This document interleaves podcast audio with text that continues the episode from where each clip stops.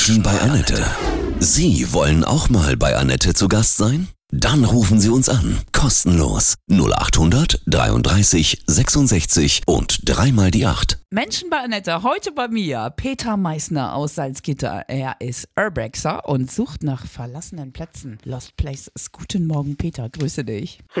Guten Morgen, Annette. Hallo. Das habe ich noch nie gehört. Urbexer. Wo kommt das her? Was machst du genau? Urbexer, das ist so ein, so ein furchtbares Modewort und es setzt sich zusammen aus Urban und Exploration. Das heißt im Grunde die Erkundung, die Erforschung des Städtischen, eigentlich wörtlich übersetzt, aber gemeint ist es von Menschen geschaffenen. Also Bauwerke und Lost Places, verlassene Orte, von Menschen verlassene Orte. Habt ihr schon den einen oder anderen Geist getroffen? Nein, ich Nicht. denke nicht. nee. Aber andere Nein. kuriose Sachen bestimmt. Ja, natürlich erlebt man viele spannende Geschichten. Ja, darüber reden wir gleich weiter.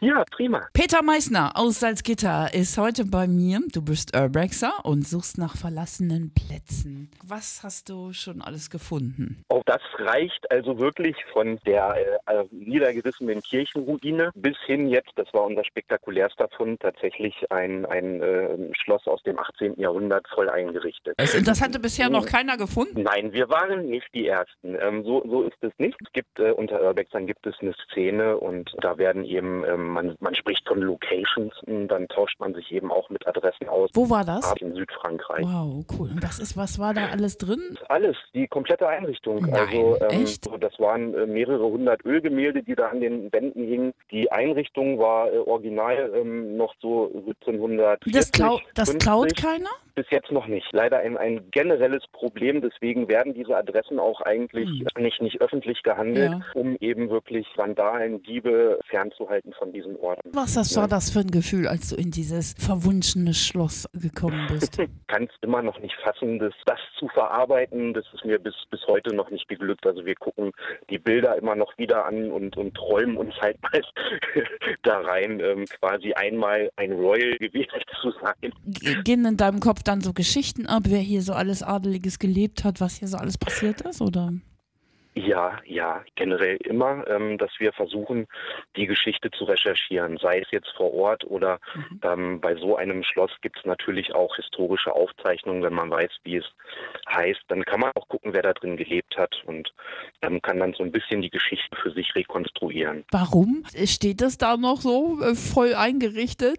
Wo, woran liegt das? Äh, Das war natürlich bewohnt und ähm, 2012 sind die Besitzer beide äh, verstorben und haben das Schloss samt Adelstitel, das ist in Frankreich möglich, äh, Mhm. vererbt. Und ähm, die Familie, die es geerbt hat, die ähm, äh, ja, wohnt in der Nachbarstadt und äh, hat es wahrscheinlich nicht nötig, so ein Schloss zu bewohnen. Alles klar, okay. Und ver- Mhm. Und ver versucht es aber wohl, ähm, haben wir gehört, auch zu verkaufen, zu veräußern. Menschen bei Annette Peter Meissner aus äh, Salzgitter. Er ist Urbexer und sucht nach verlassenen Plätzen, Häusern, Wohnungen. Du hast eben diese Geschichte von dem französischen Schloss schon erzählt. Welche Geschichte hat dich noch sehr berührt? Wir waren im Harz in, in einer verlassenen Wohnung und ähm, die war auch noch eingerichtet. Und wir wissen, dass es Erben gibt. Was aber sehr, sehr traurig war, da lag ein Familienfotoalbum rum. Das wurde wirklich geführt von, ich glaube, 70 bis zum Schluss, wo die letzten ähm, ähm, Bewohner verstorben sind und es interessiert sich keiner dafür.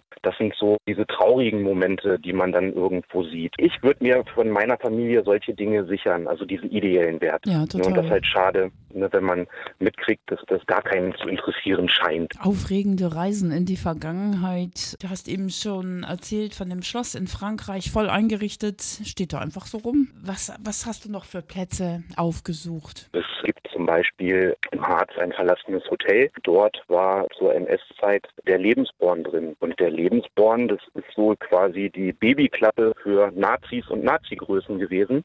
Frauen, die schwanger waren und das Kind nicht ja, unterhalten konnten, unterhalten wollten, hatten die Möglichkeit, es dort abzugeben. Äh, Dort wurde es dann halt entsprechend erzogen Hm. und dann vermittelt an, an äh, NS-Größen in die Familie zur Adoption freigegeben.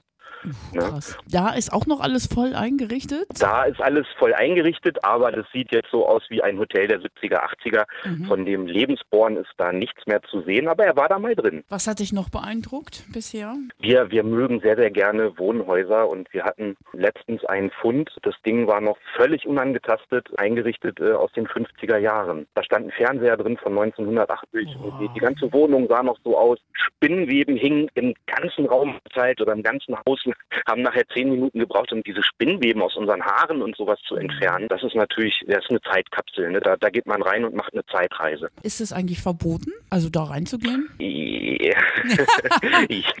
ist immer ein, ein Hausfriedensbruch und das ist in Deutschland jedenfalls eine Grauzone, denn der kann nur angezeigt werden ähm, vom Eigentümer. Ist der Eigentümer verschieden, Ja. es gibt keinen, Dann- dann, kann ja. der das eben auch nicht machen Ja. und insofern ist es halt eine rechtliche Grauzone. Ja. Wie ist Ja. das, wenn du in so ein Haus kommst, wie eben beschrieben, spürst du da so eine bestimmte Energie? Ja, ich bin jetzt nicht so mystisch veranlagt oder so. Natürlich ist irgendwo so Spirit, die, die, die Geschichte, Mhm. ähm, die man dann sieht, wenn man dann schaut, welche Bilder hängen an der Wand. Was kann ich in Erfahrung bringen? Und ähm, das erzähle ich dann auch quasi in, in unseren Geschichten. Denn wir haben einen Blog auf Facebook und einen, einen YouTube-Kanal, die Harzratten. Dort äh, zeigen wir eben Fotos und auch einen Film Mhm. und erzählen die Geschichte, ohne jetzt zu viel zu verraten. Ne? Es gibt ja auch so ein bisschen Privatsphäre auch noch von, von Verstorbenen. Ne? Also das Ja. versuchen wir dann auch zu respektieren. Das ist gut. Wie bist du Ja. denn Urbexer geworden? Ich bin vom, vom Geocachen gekommen Ah. und da sind manche Caches äh, versteckt an sogenannten Lost Places und die findet man und fängt an Blut zu lecken. Ja, dann wünsche ich dir ganz viel Spaß weiterhin beim Dankeschön. Urbexen. Was kann ich dir auflegen?